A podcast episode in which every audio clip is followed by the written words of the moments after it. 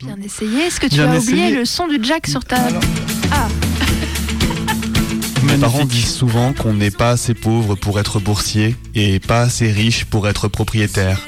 En gros, la classe moyenne standard, je pense. Je suis une enfant de la crise. J'ai fait mes armes à ses côtés. J'ai fait un burn-out il y a 4 ans. On m'a alors diagnostiqué une dépression. Et depuis la gestion de ma santé mentale représente une grosse partie de ma vie. Je suis actuellement accompagné par les bureaux d'aide psychologique universitaire et j'ai repris un traitement il y a un peu moins d'un mois. Pour mon cas, le premier confinement avait été catastrophique sur le plan de la santé mentale. Mais après avoir pris mes précautions, le deuxième se passe beaucoup mieux. Je dois ajouter que je suis un jeune homosexuel, pas encore sorti du placard, et cela a son importance. Contrairement au gouvernement, j'ai tiré les leçons de mon premier confinement.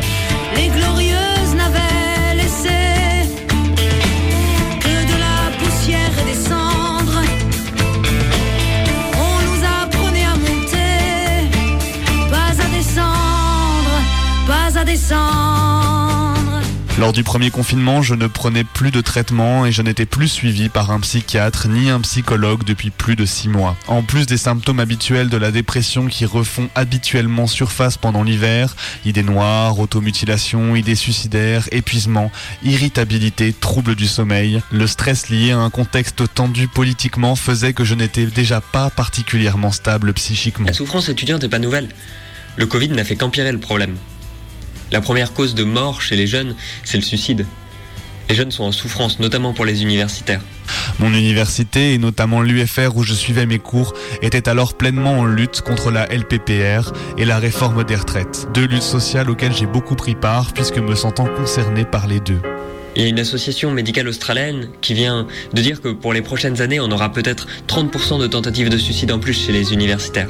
La pression est là. Le problème, c'est pas le stress.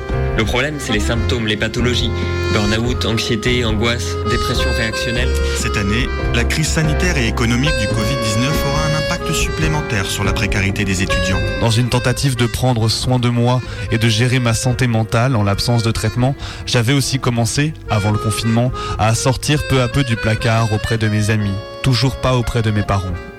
Je m'appuyais énormément sur mon réseau d'amis et de soutien que je m'étais fait à l'université et qui m'aidait beaucoup à me sentir accepté. Lorsque le confinement a été annoncé, j'étais donc déjà très fatigué et j'ai été confiné avec mes deux parents avec lesquels je vivais déjà à l'année pour des raisons budgétaires.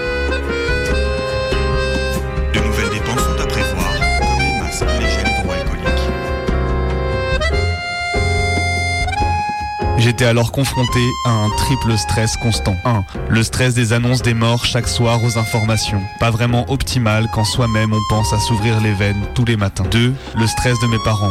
Mon père a très vite dû retourner au travail en présentiel et ma mère a très vite eu peur pour son emploi. Encore aujourd'hui, elle est en chômage partiel et dans une situation administrative peu claire. 3.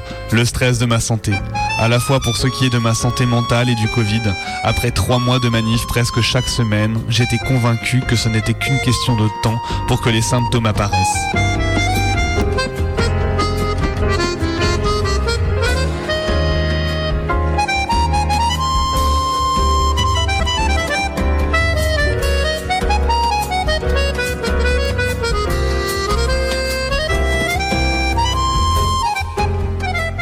Ça n'a pas aidé ma dépression qui a énormément empiré, notamment en termes d'idées noires et d'automutilation. À ça s'ajoutaient des tensions très fortes avec mes parents. Je ne pouvais pas non plus appeler un centre d'aide, les murs de ma chambre sont fins et mes parents m'auraient entendu. Je gardais le silence pour ne pas non plus les inquiéter plus qu'ils ne l'étaient déjà. Le matin, je me réveillais et j'avais des crises d'angoisse. Très vite, j'ai perdu mon rythme de sommeil. Je me réveillais après 16 heures, dormais par tranche de 3 heures, me couchais après le lever du soleil. Du jour au lendemain, j'ai perdu mon réseau de soutien et j'ai été forcé de retourner complètement dans mon placard. À ce moment-là, nous n'étions pas encore complètement équipés pour le télétravail. Mon Wi-Fi était un peu hésitant, les profs dépassés par la situation et pour chaque cours, c'était la débrouille. À l'école, on a 8 heures de psy par semaine. C'est pas mal, mais en fait, euh, il faudrait vraiment un plein temps. On travaille pas dans la prévention là, on travaille dans l'urgence. Ça ne suffit pas. Comme j'avais déjà fait un burn-out auparavant, j'étais donc particulièrement déterminé à garder une limite claire entre mon espace intime et un espace professionnel. Je refusais complètement d'avoir le moindre cours à distance pour cette raison. Difficile d'expliquer ça à des profs. Je pense que les enseignants enseignantes sont aussi en souffrance. Recherche faite, 25% des étudiants et étudiantes universitaires en 2018 avaient des idées noires. Très vite, j'ai compris que j'avais un choix à faire. Ou je sacrifiais les cours, ou je sacrifiais définitivement ma santé mentale. J'ai cessé d'assister aux cours en distanciel pour me préserver, et je comptais sur mes bonnes notes de l'année pour sauver mon diplôme. Pendant ce temps-là, les appels du gouvernement et des médias à la responsabilité individuelle dans la gestion de l'épidémie ont aussi été extrêmement pesants. Je m'obstinais à ne pas dépasser le cercle des 1 km, à ne pas voir des amis. Même après la levée du confinement, j'hésitais encore à sortir.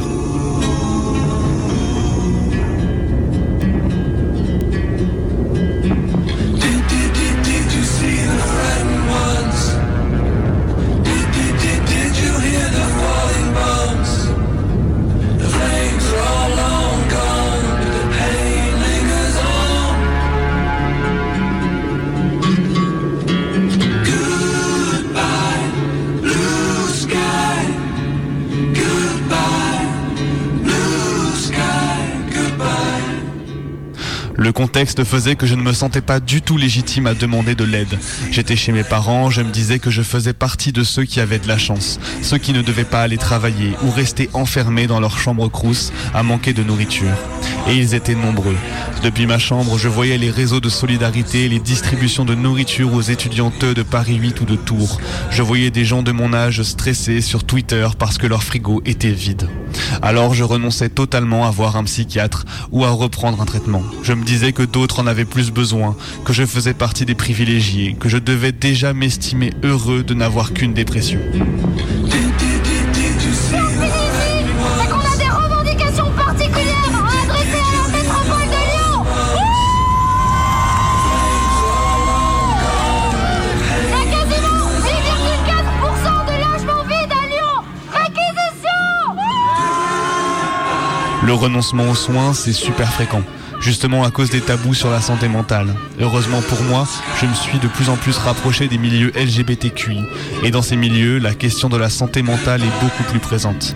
C'est ça aussi qui a pu par la suite me pousser à reprendre des soins.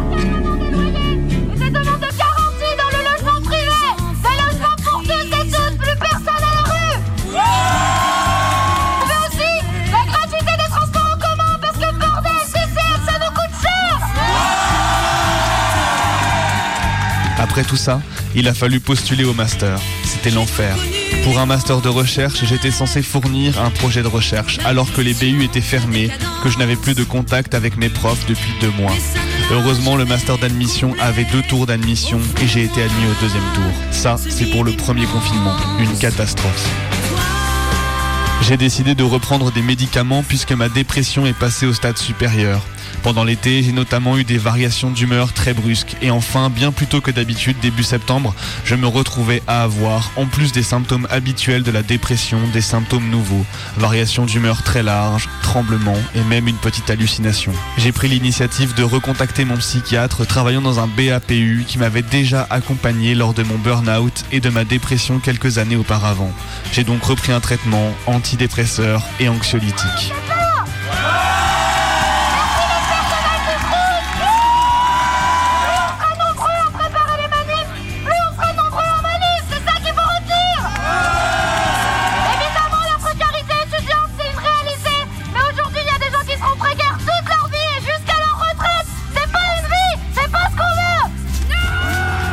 Cette fois, j'ai pris le temps de parler à mes parents de mes symptômes pour ne pas avoir à faire mon traitement tout en devant le leur cacher. Pourtant, je ne suis toujours pas sorti du placard, il en est hors de question. Par exemple, hier j'ai reçu un message d'un élève que je suis à 5h du matin. Elle m'envoie J'arrive pas à dormir, j'arrive pas à me relaxer. J'essaie de travailler, je sais que je ne suis pas productive, mais je lâche pas. Par chance, mon emploi du temps dans mon master est très relax, donc j'ai très peu de pression sur le plan scolaire. D'autant que je me suis entretenu avec ma directrice de recherche au sujet de mon traitement en la prévenant qu'il y avait des chances que je décroche. Mais comment on fait pour soulager le stress qui est chronique? Troubles du sommeil, troubles alimentaires, troubles du plaisir, de la concentration, de la mémoire. Et puis arrive le problème du décrochage. L'élève a disparu. Heureusement pour moi, en plus d'être extrêmement compréhensive, elle a mis un point d'honneur à me dire que la santé mentale était plus importante que mes performances académiques. Les gens tirent la sonnette d'alarme, le Covid ne fait qu'empirer le problème. Il augmente de 30 à 50% la problématique. En sachant que notre école a une exigence assez élevée, qu'est-ce que ça va donner avec le stress chronique? Avec ce stress que les élèves sont en train de développer? Depuis le 1er septembre, j'ai des patients, des gens qui me disent Non, j'ai jamais vu de psy, j'ai jamais vu un psy de ma vie. Tout allait bien avant le Covid. Et avec le Covid, c'est parti en live. Heureusement, cette année, je n'aurai pas à naviguer entre les cours, à hésiter à parler de ma santé mentale en fonction des profs et des affinités. Mon traitement me fait dormir 12 heures par nuit, me régule complètement et mes humeurs ne se dérèglent plus. Entre le terrorisme, la pandémie et à peu près tout ce qui arrive, je ne sais pas jusqu'où je serais allé dans ma dépression cette fois-ci si je n'avais pas repris de traitement.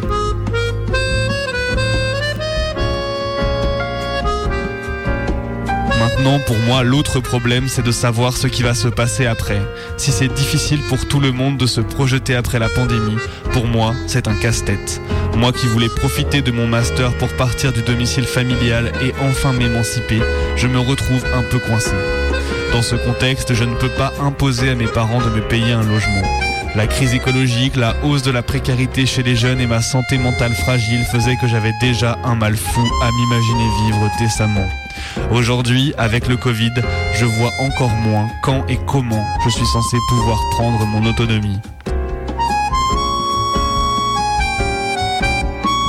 J'ai l'impression qu'il faudra se remettre à vivre plus tard.